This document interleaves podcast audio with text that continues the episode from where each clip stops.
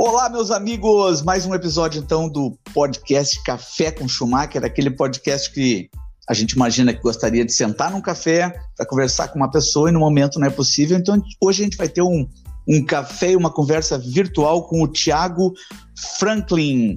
Tiago Franklin, pronunciei certo o sobrenome? Franklin? Isso, tá certo. Tiago Franklin, que é hoje em dia presidente do Albergue Renascer. É isso, Tiago? Ou é o nome Instituto Renascer? Isso, é Instituto Renascer. Sou presidente do Instituto Renascer. Muito bem. Tiago, uh, antes que eu comece a fazer nossas perguntas, para a gente ter bem uma ideia do que é o trabalho do Instituto Renascer, eu vou pedir então para tu te apresentar para a nossa galera aí que ouve o podcast e falar um pouco sobre, sobre o teu papel, o Instituto, quanto tempo existe, qual, qual é a representação hoje em dia em Porto Alegre. Perfeito. Bom, bom dia, boa tarde, boa noite, pessoal do podcast Café com Schumacher. É, meu nome é Thiago Franklin, tenho 29 anos, sou gestor do Instituto Renascer, uma organização social sem fins lucrativos que atua no estado do Rio Grande do Sul.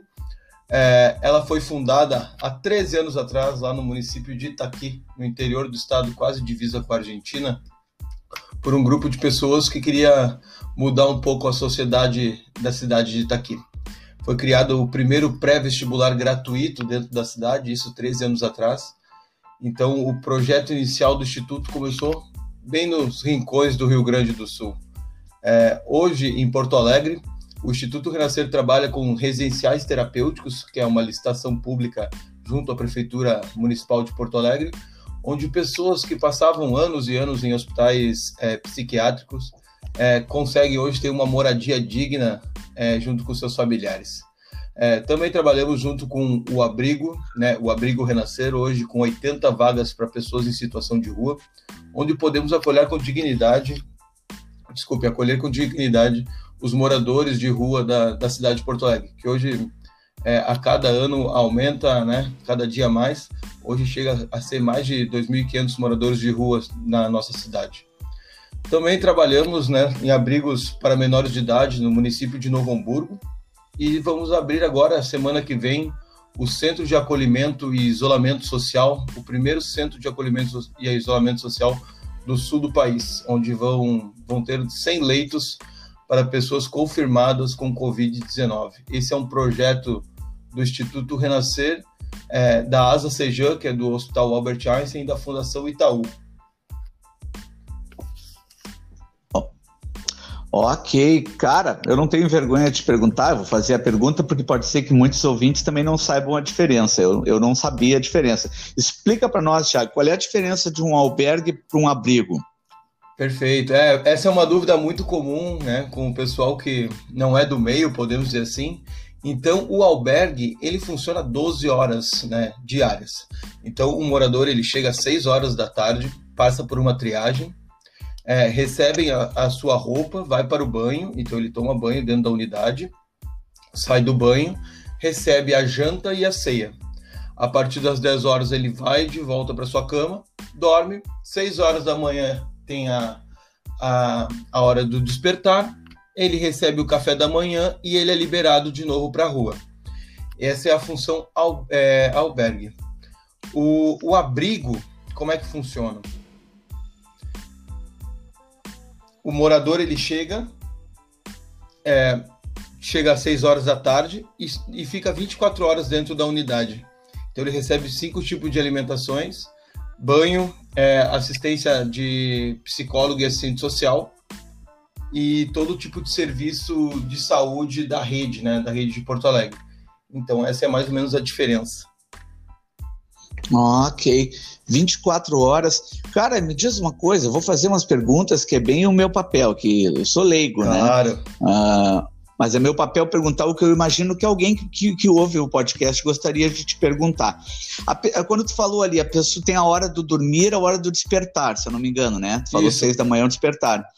A pessoa, ela, ela a pessoa que está ali nessa condição, está nessa situação de, de, morador de rua, ela quer, ela aceita obedecer, obede não sei se eu posso usar essa palavra, obedecer essas regras, mas eu imagino que tem um regramento, tem umas regras. O cara, se eu estou ali, eu não posso chegar para ti e dizer a uma da madruga, ah, não, cara, eu quero ir pra rua, me, me, me deixa eu sair daqui, não quero ficar aqui dentro, aqui dentro. Isso é uma realidade ou a pessoa, ela aceita que existem regras, que existem horários, horário do café da manhã, horário de dormir? Isso, na, na própria triagem que é realizada com os moradores, é passados as regras do local. Então ele vai estar ciente de como funciona, né, é, a rotina do, do ambiente. Acontece muitas vezes de moradores, alguns hum, é, em situação de rua e com uso abusivo de, de drogas, podemos dizer assim, eles acabam pedindo para sair no meio da madrugada ou no meio da noite. É, há um contato dos monitores junto ao morador pedindo que ele não faça isso, que ele não saia. É, toda um, uma tentativa de convencimento, mas às vezes acontece dos moradores quererem sair, né? Então, mas ele perde a vaga depois que ele sai, então a maioria não quer sair, principalmente agora nesse momento de pandemia. Mas os moradores eles entendem as regras e a maioria cumpre as regras e não e não, não tem problema nenhum nisso, sabe? Acho que o pessoal que, que frequenta os abrigos e os albergues de Porto Alegre já está bem acostumado com as regras, porque a maioria dos abrigos são padrões, assim. Ok, ok. Cara, o Thiago, o Covid-19 ele é uma realidade hoje em dia no, na pessoa que está em situação de rua em Porto Alegre? Olha, eu acredito que sim. A gente não tem nenhum morador com suspeita nem caso confirmado ainda. Desde o início da pandemia, a gente teve dois moradores com suspeita, mas foi negativado, isso bem no começo, e agora nenhum suspeito. Mas eu acredito que, que o Covid-19 é, dentro da nossa sociedade, ele já está em todas as, as escalas, podemos dizer assim. Então, com certeza, os moradores de rua são as pessoas que sofrem mais. Até por, esse, por isso a gente está criando esse projeto do Centro de Acolhimento e Isolamento Social, que é para atingir também essa população que não consegue se isolar por não ter uma casa, né? Sim, Sim, sim. Caramba, cara, que antes de eu, de eu marcar essa entrevista contigo, vou te confessar assim, é claro que esse é um mundo que eu não conheço, meu papel aqui é fazer perguntas, mas eu fico imaginando, tia, que, que situação terrível deve ser, né, cara, né, Tiago? Porque, cara, qual é a minha referência, assim, na minha cabeça de toda... Eu tenho 49 anos da minha vida, eu, eu venho de uma família pobre, Uh, da Zona Norte. Meu pai era carpinteiro de obras e minha mãe era faxineira, cara. Mas por algum motivo eu consegui estudar, consegui uh, ir atrás do que eu queria.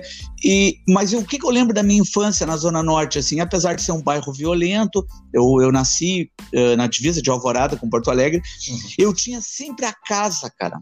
A, re, a, minha referência é a casa. Não sei se tu tá conseguindo, Sim. tô conseguindo te mostrar o que eu. É, claro. Tu entende? Tu tá na rua, tu pode ter teus problemas. Eu tive aquela fase turbulenta dos 18, 19 anos, que queria andar, ficar de madrugada na rua, que é coisa que é da idade, né, cara? Aquela Sim. bobeira. Mas mas tu sempre tem o teu lugar para voltar. Então eu tenho isso até hoje, esse registro na minha cabeça daquela referência, apesar de ser uma casa pobre, tinha um chuveiro, tinha uma cama, tinha arroz e feijão, né, cara? Agora sim, a realidade de uma pessoa que tá na rua, né, cara, ela não tem esse básico, essa base, cara, que, que é o mais básico do básico, que seria um lugar que tu vai voltar de noite, chavear a porta Uh, não importa se é arroz, feijão e, e um ovo, uhum. mas vai comer e vai tomar um banho. Então eu queria te perguntar assim, qual é a história que tem por trás de uma pessoa que vai para um albergue, para um abrigo? O que, que, já se sabe, cara, que se é que existem estudos, de onde é que vem, o que, que aconteceu, quais os motivos que mais aparecem para ti uh, quando tu consegue conversar com essas pessoas? O que aconteceu na vida dela?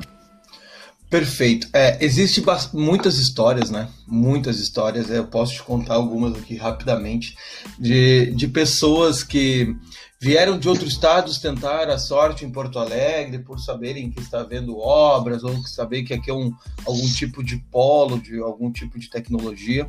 Eles vêm tentar a sorte, é, batem com a cara na parede, podemos dizer assim, e acabam ficando em situação de rua dentro do município por não ter dinheiro para poder voltar para para o seu estado natal. Posso te contar a história da dona Alice. Ela ficou com a gente 15 dias, ela é do estado da Paraíba. E a gente, nesses 15 dias, isso internamente, não tem nada a ver com o abrigo em si, mas a, a ver com a instituição, a gente conseguiu comprar uma passagem de ônibus para ela voltar para o estado natal dela. Lá ela tinha casa, ela tinha tudo, e aqui ela ficou quatro meses morando na rua e depois dois meses morando com a gente dentro do abrigo. Então, o que eu, o que eu entendo, assim, que como tu fala da casa, é a, a, casa é nosso alicerce, né? Então esse pessoal eles não têm um teto, eles não têm um lugar coberto e abrigado para ficar, além da, da rua. E eu acredito que a maior parte da, dos, dos, moradores hoje que estão aí é pela parte da drogadição, né? A, a drogadição é, é uma coisa muito complicada dentro do, do cenário de uso é, em Porto Alegre, então acho que pessoas que acabam ficando viciadas em, alguma, em algum tipo de droga é, tem mais tendência a ficar na rua, né? Mas também tem histórias de pessoas que foram abandonadas, é, que já estão na rua desde criança, porque o pai, o pai agredia, a mãe, a mãe também agredia, ou não tinha os pais. É, as histórias são diversas, assim, eu tenho a história do seu Ricardo, lá dentro do abrigo, que é um senhor já dos seus 60 anos, ele ele era é, pescador, né? Então ele participava de pescas no, no estado de Santa Catarina. Simplesmente a, a firma que ele trabalhava lá quebrou. Ele voltou para Porto Alegre, onde tinha a família dele, onde podemos dizer que tinha sua casa, né, sua base. E chegando aqui, a família não aceitou ele de volta por algum motivo que ele não, não comentou para a gente. Também não, não iria comentar aqui, né? Mas a família não, não, não, não quis acolher ele e ele ficou em situação de rua aí por quase 15 anos. Ele está com a gente lá desde o começo do abrigo. E, e ele é um, um, senhor que, que tem o seu ensino médio completo e, e não tem aonde ficar, né? Não tem dinheiro e a família não aceita.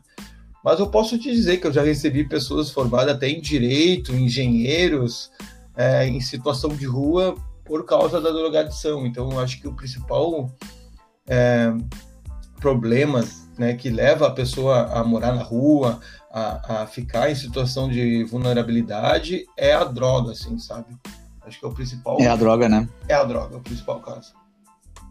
Eu imaginei. Cara, vou fazer uma pergunta horrível, mas é meu papel fazer essa pergunta. Na tua opinião, Thiago, tu trabalha com isso, né, cara? Tu vive isso aí, tu tá vendo isso aí 100% da tua vida, do teu dia. Na tua opinião, como é que a sociedade ver uma pessoa na situação de rua? Como é que é visto o teu público?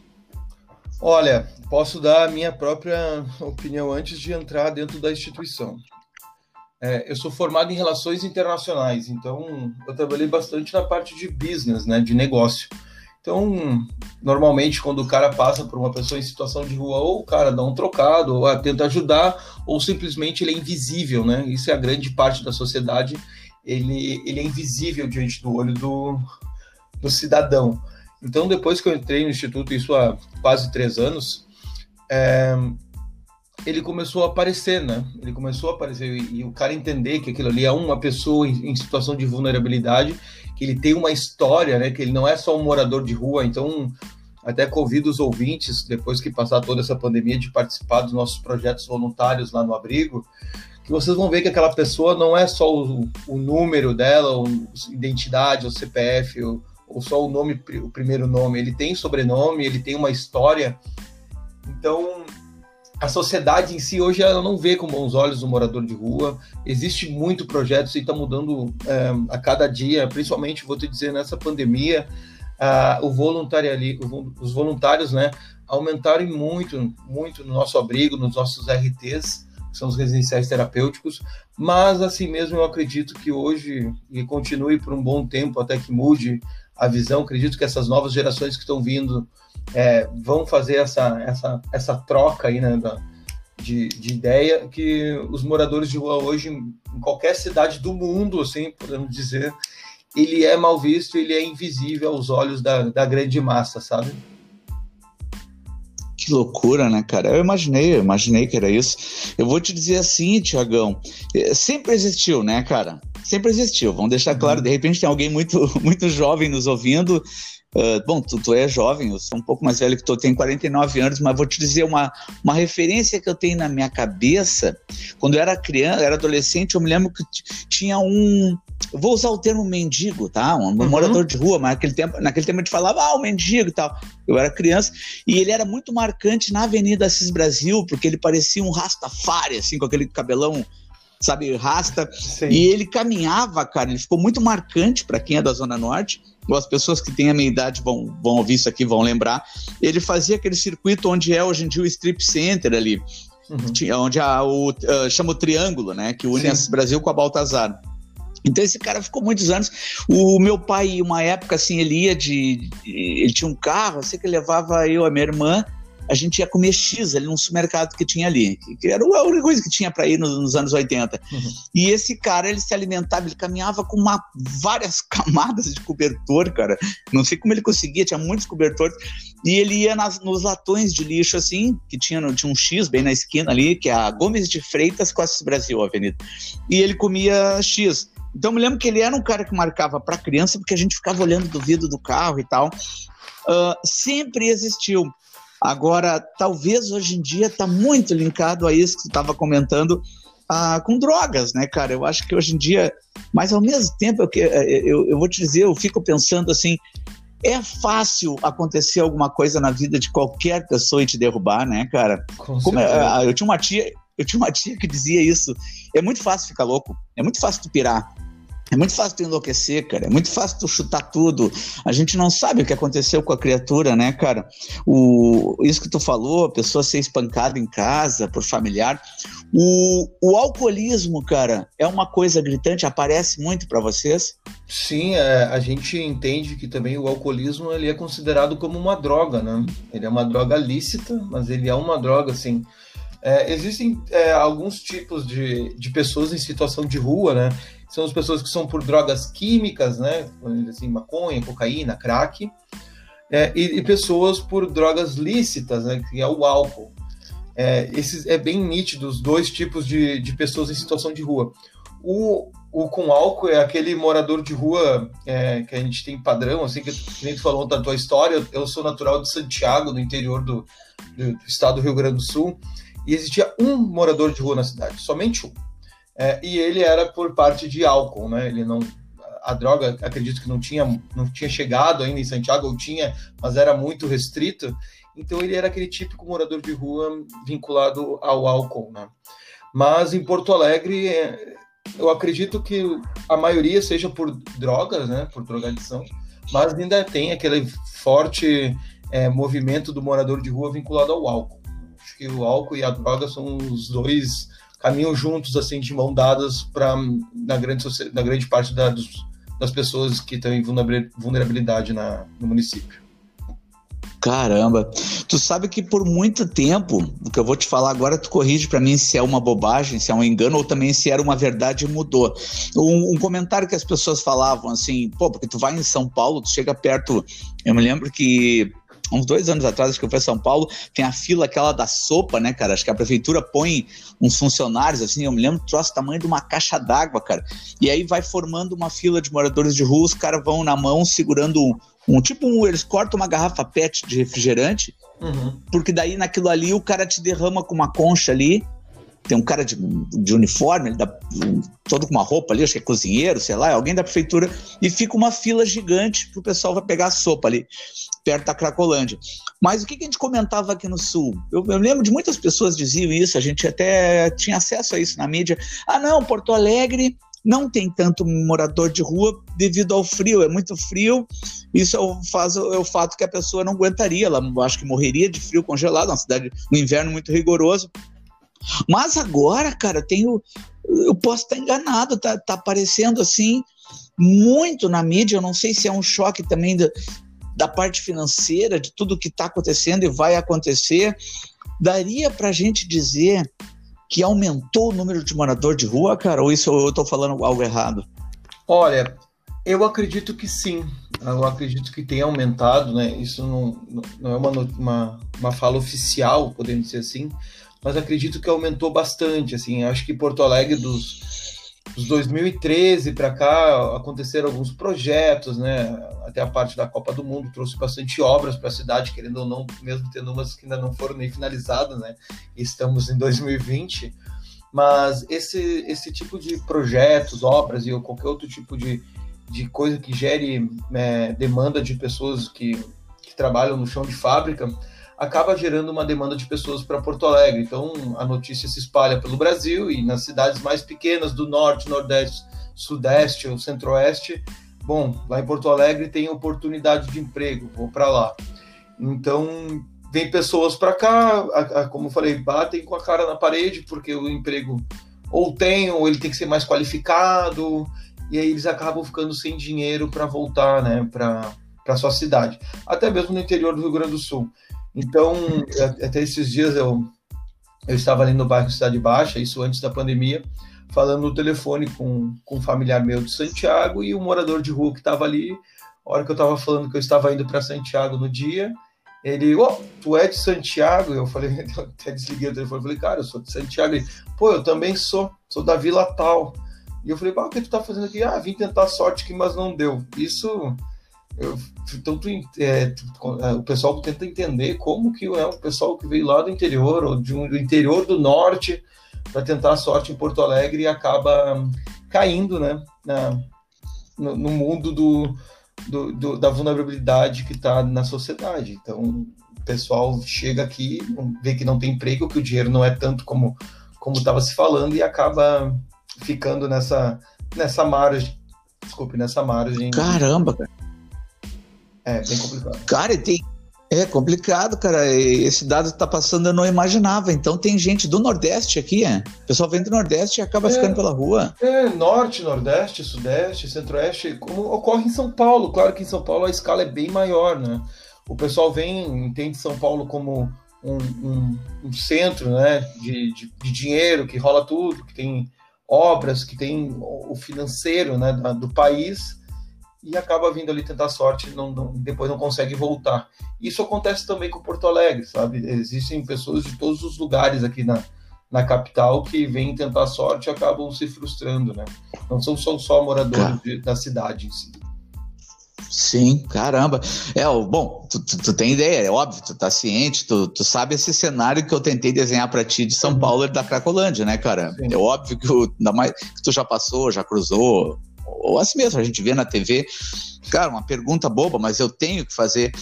Uh, a gente pode um dia ter um cenário semelhante àquele aqui em Porto Alegre, cara, que é devastador, né, cara? Aquilo ali, a Prefeitura de São Paulo, os caras fazem de tudo, cara, mas não tem, não tem saída, não consegue, cara. É, o cenário em São Paulo é, é totalmente diferente de Porto Alegre, querendo ou não, assim, já, já visitei a Cracolândia em São Paulo, dentro de um projeto que eu participo do Minhomertar Motoclube, né? Que é um motoclube que eu participo que tem projetos sociais em São Paulo e a sede é em São Paulo. É, e tem vários amigos do motoclube que são policiais. A gente, dentro da viatura, passou pela Cracolândia, assim, sabe? É um cenário que eu vou te dizer que eu nunca vi em nenhum lugar do mundo que eu já, que eu já fui, ou qualquer outro projeto social que eu fiz em alguns lugares mais é, carentes, assim. Eu acredito que que aquele estilo de Cracolândia não chegue a Porto Alegre, assim, aquele estilo que o Estado, né, que o Estado, eu digo, Estado o Brasil, o Estado do Rio Grande do Sul, o Estado Porto, é, Porto Alegre, consiga interferir. Claro, a gente pode ver na região ali da Farrapos, né, é, um, um, índice alto de, de tráfico, de prostituição, que leva a entender que pode ser uma Cracolândia, mas acredito que aos aos moldes de São Paulo, a gente não tem aqui em Porto Alegre por um bom tempo. Claro, se o Estado e a polícia né, conseguir intervir cada vez mais, como faz, é, fazendo microoperações dentro do próprio bairro da, ali do, do Navegantes, bairro São Geraldo, outros bairros ali que, que são regiões mais precárias da, da, do município, acredito que como São Paulo aqui não tenha por um bom tempo. Caramba, aquele cenário ele é ele é devastador, é. cara. Olha, uma vez, eu acho que uma vez eu meio que sem querer eu tentei achar em São Paulo aquele mercado público, eu queria ir lá, uhum. o pessoal falando que tem um famoso famoso sanduíche de mortadela, eu acho Isso, que eu errei a é rua, cara. eu errei a rua e eu dei de cara assim com com, com a rua essa que tinha fila da sopa, assim, não tem como tu não ficar com medo, né, Thiago? Não Sim. tem como não ficar com medo, cara. Para um porto-alegrense, a gente nunca viu uma coisa daquele tamanho. A ideia em Porto Alegre é assim, cara, ela é, respinga em ti, tu vê, é como tu falou, aquela pessoa na sinaleira que a gente meio que torna, que parece invisível, aí tu vai, e assim mesmo, não são em todas as sinaleiras, é uma, alguma coisa no centro, o cara com um cartaz te pedindo alguma, algum, alguma ajuda, Tiago, me diz uma coisa, qual é o próximo passo, cara? Porque eu fiquei pensando, vamos imaginar assim, tu recebe, tu contou essa história desse senhor que tá lá no albergue lá, então tu tá ali, tu, Tiago Franklin, todas aquelas pessoas trabalhando, fazendo o seu melhor, tu acompanha aquela pessoa está ali há 15 dias, não sei quanto tempo pode ficar ou fica, a pessoa contou a história dela, pô, tem um problema, tomava a sua bebida ali, teve um problema na família, ninguém aceita ela. O que, o que, a prefeitura, o que, que uma instituição, o que, que o, sei lá quem pode ajudar, o que pode ser feito depois, para onde tu pode encaminhar a pessoa? É isso que eu quero saber. O que, que tu poderia dizer para essa pessoa, cara, tu já está aqui um tempo, a gente te ajudou, quem sabe agora, e aí o próximo passo? É, é, isso antes da pandemia, podemos dizer assim, né? Porque agora está tudo um pouco trancado, né? É, a prefeitura disponibiliza o aluguel solidário, né? Que é um aluguel de, de um quarto em alguns prédios da, da, região central, Farrapo, São Geraldo e Navegantes, que o morador ele vai pagar um valor mínimo para poder ter seu quarto e seu, o seu ambiente. E também a prefeitura disponibiliza alguns tipos de curso, né? Como curso de barbeiro, é, curso de padeiro, marceneiro, é, isso tudo dentro da rede, né? Dentro, eu falo rede, é a rede da prefeitura, né? Rede de saúde, rede de assistência social, que faz parte também, que nos colabora junto ao abrigo. Então, os moradores que querem sair, podemos dizer assim, desse mundo, que eles têm uma. É que tem que ter força de vontade. Assim, a gente fala muito esse discurso. Às vezes o pessoal fala que quer, mas no fundo não quer sabe? Então, por, por N motivos, assim, que tem bem tem que ser tratados dentro dos CAPs, dentro da saúde mental, porque não é fácil, né? Tu, tu tá num ambiente que ele é um ambiente é, áspero, podemos dizer assim, né? Não é fácil tu sair para tornar a, a, a, vida normal, entre aspas, né? Então, mas existem é. projetos né, dentro da, da, própria prefeitura e até o Instituto em si, ele faz é, círculos de conversa, ele tenta ajudar, a gente tem funcionários dentro da instituição que já foram, é, não digo moradores de rua, mas pessoas que, que já foram detidas e presas, assim, a gente tenta fazer também nossa parte no social junto a alguns moradores aqui de Porto Alegre. É, tem umas armadilhas, né, cara? A gente sabe, né, Tiago? O, o álcool é uma armadilha. Eu vou te dizer assim, eu sou um admirador de cerveja, cara, de vinho. Na minha casa sempre tem. Eu e minha esposa a gente gosta. É, tenho amigos que fabricam cerveja, gosto de estudar sobre isso. Ou um cara te apresenta, ah, esse cara ali fabrica uma, faz uma IPA artesanal maravilhosa. Sempre fui um admirador. Mas sempre sabendo, cara, que é fácil cara. Eu lembro de uma história de uma amiga minha, professora, que ela contou para mim uma vez, contou para vários, uma reunião, foi chocante, como a família dela percebeu quando o pai dela perdeu o controle, cara. Olha que história, ela contou que eles começaram a ver um sinal que era assim: o, o pai dela durante anos fazia o churrasco no domingo, tá? Uhum. Então ele começava ali 10 horas, limpar a churrasqueira, aquela coisa saudável que todo mundo, que a gente gosta aqui no sul, um churrasco, que tu vai abrir tua cerveja, assar a carne, ter um momento com a família. E eles começaram a perceber que a carne começou a ficar torrada. Olha que jogada, cara, que ela me contou. Começaram a ver assim, ela falou para mim, Luiz, quando a gente viu que ele começou a iniciar cada vez mais cedo a preparação do churrasco, porque o processo da preparação ele já abriu um negócio para tomar, entendeu a jogada do cara? Sim. Ele abriu, ele fazia caipira e tal, porque estava dentro do, do link dele ali de não, eu bebo, eu vou beber minha cerveja, não sei o que, enquanto eu faço o churrasco. Só que começou esse horário que ele usava para isso, começou a, a, ficar, meu, começar às nove e meia e a carne ficava pronta quase cinco da tarde, eles comiam uma carne torrada. Porque aí ela percebeu que ali eles tiveram que buscar ajuda. Entendeu? Ele, ele não conseguiu, cara, ele perdeu o controle. Ele usava o, ao invés churrasco para ficar bebendo, né? Cara, tu vê que, que coisa. Então, por isso que eu digo assim, ó, por isso que eu te fiz a pergunta aquela hora, induzir pro lado para falar sobre o álcool, uhum. porque pode parecer sutil, simples, né, Tiago? Eu e tu ali, a gente vai agora no Zafari ali no mercado, no mercadinho, não importa onde a gente compra, né, cara? A gente compra cerveja, a gente compra vodka, não precisa estar. Tá... Sem problema sem problema nenhum, né? Aquela coisa, não, mas pô, mas tem propaganda na TV, não é proibido, e, e é legal tomar uma cerveja, é legal tomar uma taça de vinho, mas a pessoa, te, a pessoa ter o controle disso é, é uma linha tênue, né? Ter um controle disso e resbalar, né, cara, e cair completamente. Tu deve ouvir muitas histórias disso no teu dia a dia, né, Tiagão? Ah, com certeza. É, o álcool, né, o alcoolismo hoje, ele é uma doença, né? Ele é, ele é considerado uma doença. Então, Como tu disse, é muito fácil hoje eu chegar no mercado, no Zafra, em qualquer outro tipo de, de estabelecimento, pedir um, comprar um fardo de cerveja e beber na minha casa. É, o erro tá quando tu bebe todo dia, né? Ou tu bebe o dia inteiro, né? Então, quando a gente, se, é, a gente bebe moderadamente, social, ali é tudo tranquilo, mas quando passa essa linha que tu falou que é bem tênue mesmo, é muito fácil tu, tu, tu ir para outro lado, é, aí complica, sabe? O, o alcoolismo hoje destrói famílias, é, destrói pessoas, né? Podemos dizer assim, os moradores aqui que estão com a gente nos abrigos, é, se não todos, a maioria faz o consumo de bebida alcoólica e álcool é, e droga junto. Então, é uma é uma coisa que deveria ser muito bem, bem mais estudado diante da lei, assim, sabe? Por exemplo, é, não tem como proibir a venda de bebida alcoólica. Eu também acho que nunca, nunca isso nunca vai acontecer, que nem a lei seca que aconteceu nos Estados Unidos. Mas deveria ter planos um pouco, Unidos, é. um pouco melhores, assim, pelo menos para pessoas que estão em vulnerabilidade e não ter acesso, né, ao álcool como uma bebida lista, né? É, né? Assim, uma vez eu entrevistei, cara, um profissional que trabalhava com perícia, assim, de, de crimes, também de acidentes de veículos, e ele me disse, era chocante, que ele falou que sempre tem uma história de álcool no meio. Tu pegar um, um acidente de carro, ele falou, cara, é de. Ele falou assim, meu, é no 95%, 95% tu olhar a história daquele acidente, daquela tragédia ali, vai ter um que é o inocente, coitado, o cara vinha vindo de carro pelo outro lado da pista, não tinha nada a ver, cara, não bebeu, nada, mas tem um outro, cara, que, que, que tem álcool na história. E no caso do morador de rua, uma, eu estava te ouvindo agora e uma cena marcante é sempre tem aquela aquela pitulinha, aquela garrafinha que eu acho que é cachaça, sempre tá perto do cara, se tu tá no sinal e tu observar bem, ela tá ali, ela tá no chão, ela tá no meio dos cobertores, tá por ali, né, cara? Isso. É, é clássico o álcool, é, né? A, a, cachaça, né? É, ela é clássica de um morador de rua tradicional, podemos dizer assim, né?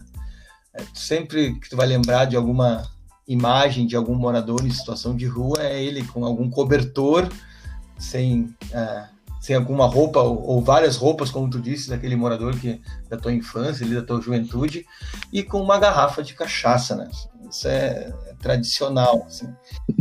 É, é o clássico, clássico é, tradicional. Como, Cara, e como é... tu disse, né, o, o acidente de é carro, o corpo do, do morador de rua é o carro, né, na situação ali. Então, ele bebe e destrói o seu corpo, né, como ele destruiria o carro embriagado. É. É. O frio, cara, vamos entrar nesse capítulo aqui. A gente já está chegando na fase final do nosso episódio. O frio, ele é um agravante. Existem relatos de morador de rua uh, morrer de frio, cara.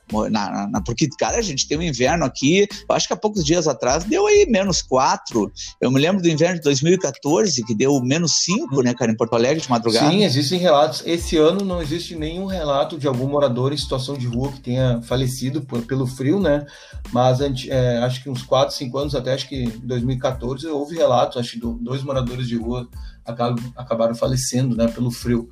Eu acho que o frio sim é um agravante, né? Porque o pessoal hoje é, dorme embaixo de marquises, ou até mesmo é, no, no, relento, né? Com algum tipo de roupa e um cobertor, e, e o frio ele é traiçoeiro, né? Estando o chão úmido do jeito que estava em Porto Alegre nesses últimos dias, que choveu torrencialmente, alagou toda a cidade. E, e acaba que não tem né, vaga para todo mundo dentro dos abrigos no município. É, o pessoal que fica na rua com chuva e frio, como é o nosso inverno aqui, é preocupante, assim, sabe? Então, o frio é um agravante é, bastante, assim, comparado ao verão, que é um, um ambiente mais quente, né? Mais acolhedor, podemos dizer assim. Sim.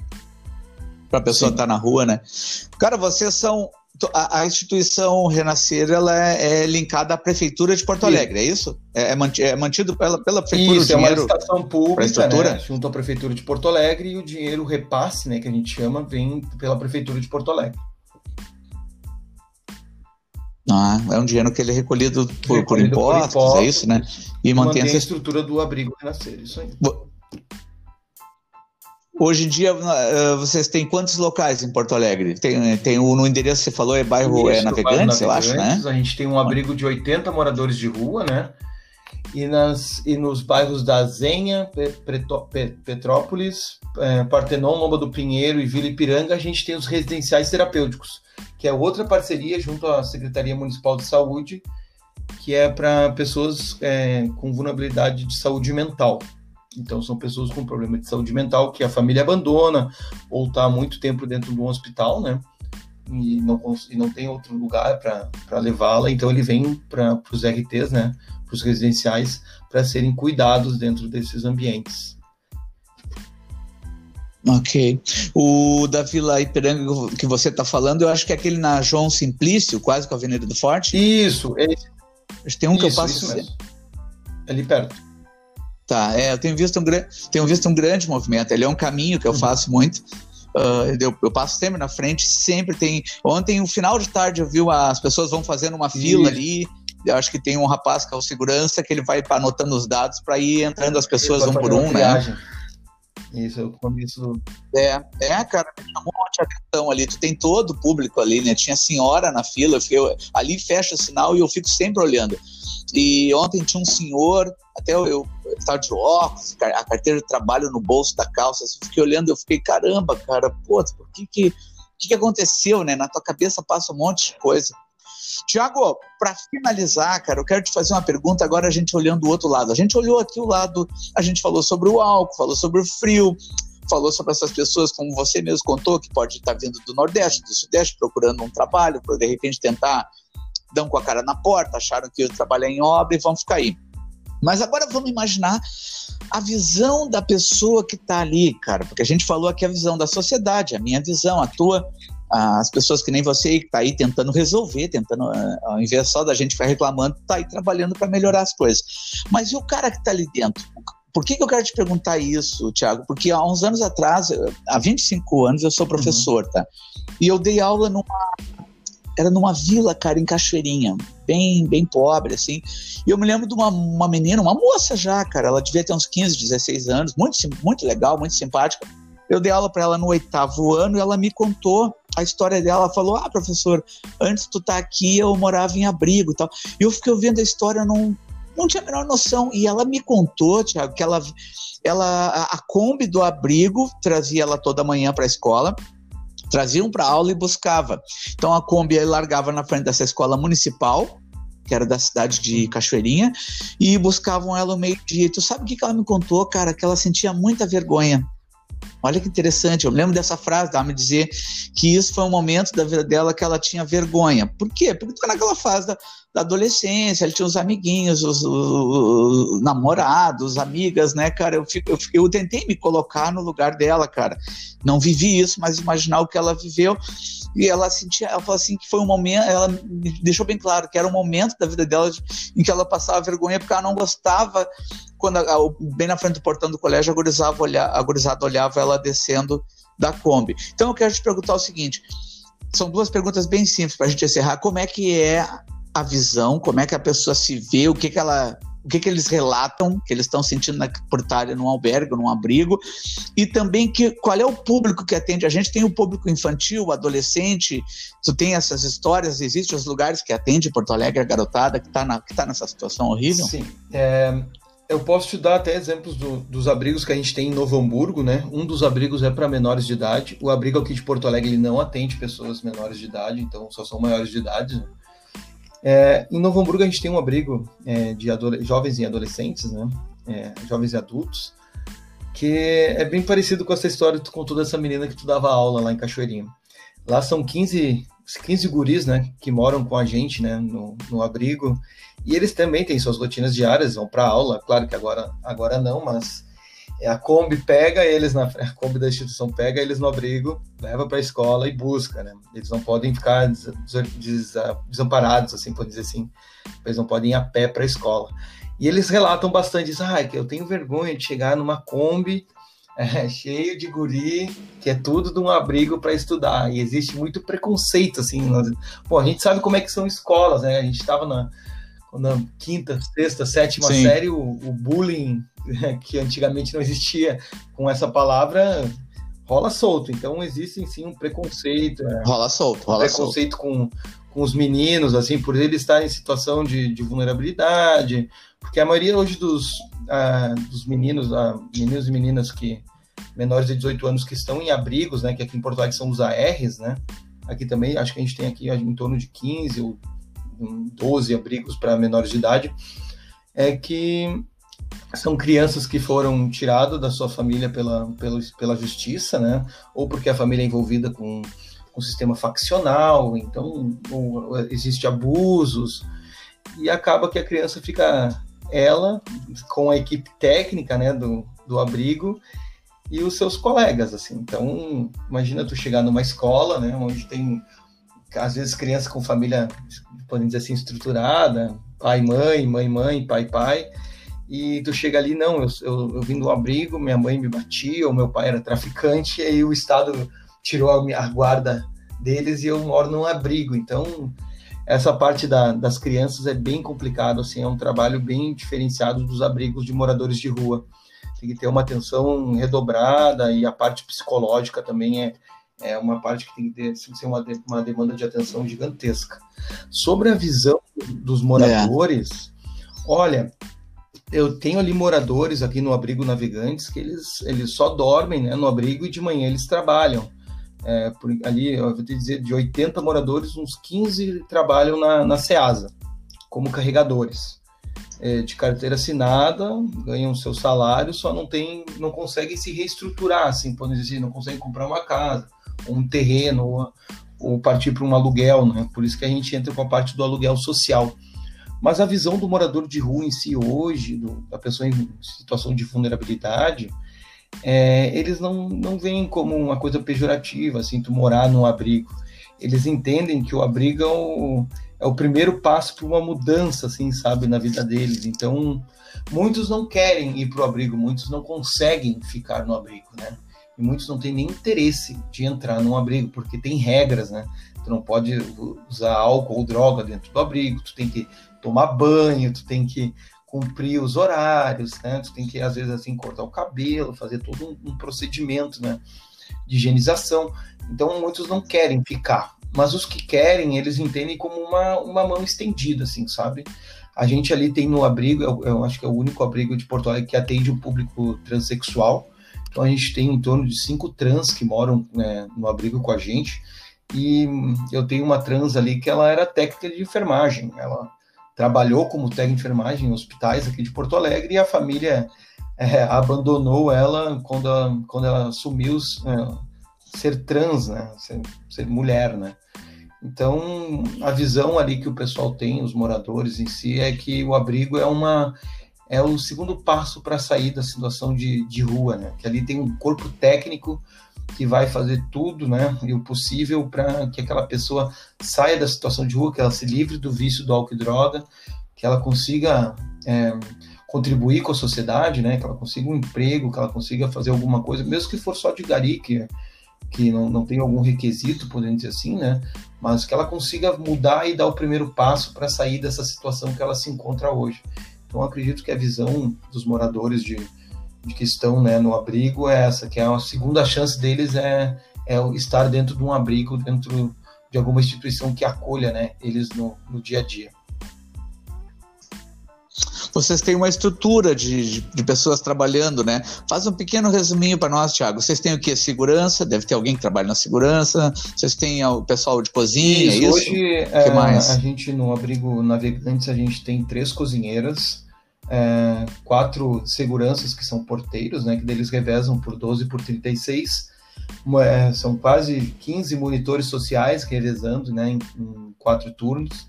O coordenador do abrigo, que é o Maurício, a subcoordenadora, que é Inajara, o nome dela, um assistente social, Cristiano, e a nossa psicóloga. É, esses são as pessoas que compõem o corpo técnico né, dentro do abrigo, são as pessoas que dão assistência aos moradores. Então ali ele vai ter assistência de assistente social, de psicólogo, até a parte administrativa, o coordenador consegue fazer tipo o aluguel social, a busca de algum benefício. Todos os moradores quase receberam é, esse auxílio emergencial, feito também pelo abrigo. O abrigo disponibilizou os celulares ali para eles fazerem o cadastro, para eles fazerem o pedido. Então, vou te dizer que 90% dos moradores do abrigo receberam o auxílio emergencial e isso ajudou bastante assim a, a reorganização deles, né? Porque é um dinheiro que não estava sendo esperado e eles conseguem fazer um investimento em alguma coisa que consiga mudar um pouco a realidade deles. Que legal. Pô, Tiagão, te agradecer, cara, tu ter dedicado esse tempo para conversar com a gente. Vou, esse último minuto eu vou deixar para tu dar um tchau para nossa galera, deixar teu recado final. Perfeito. Bom, pessoal, obrigado, Luiz, né, por me convidar para participar aqui do, do podcast Café com Schumacher. É, eu deixo para os teus ouvintes aqui, se vocês quiserem ser nossos voluntários, é, ajudar, trocar, transformar a sociedade né, é, de Porto Alegre, do Rio Grande do Sul. Aí eu vou deixar o, o, o site, é institutorenascer.org. É, lá tem uma parte que é para você se cadastrar como voluntário. E eu também queria deixar uma mensagem sobre o novo projeto que a gente está criando em Porto Alegre, que é o Centro de Acolhimento e Isolamento Social. É um projeto né, que vai ajudar 100 leitos né, de pessoas em vulnerabilidade que vão estar com Covid confirmado. Então, pessoas que, que tiverem coronavírus é, confirmado por RT-PCR ou RT-LAN, que é o, o teste, aquele do cotonete que todo mundo olha na internet, é, pode se abrigar por 14 dias gratuitamente com a gente, 14 dias isolado, com assistência de técnicos de enfermagem, enfermeiros. Por 14 dias tu vai ser cuidado e depois vai receber a, a alta, né? 14 dias é o tempo de transmissão do vírus. Então, pessoal, é, transformem vidas, façam a diferença às vezes aquele morador ou aquela pessoa que está ali no farol vendendo uma, um torrone, uma paçoca, ele tem uma história e ele quer, às vezes, só um impulso né, para fazer a diferença. Às vezes a gente está no trânsito estressado, já passou por mim, eu sou um exemplo disso, de nem olhar para a pessoa, nem descobrir qual é a história dele. Claro, não dá tempo de te perguntar, mas com certeza ele tem uma história que foi sofrida, que foi doída e por isso que ele está nessa situação. Então, a gente que está na sociedade, vamos dizer assim, a gente que recebe nosso salário, que a gente tem um, um, um, valor por mês que a gente recebe, não custa nada a gente ajudar esse pessoal que está nessa, nessa situação. Ah, principalmente agora, né, cara? Eu conversei aqui com o Tiago Franklin, do Instituto Renascer. Valeu, Tiago. Abração, Abração, brother. Tudo de bom. Obrigadão.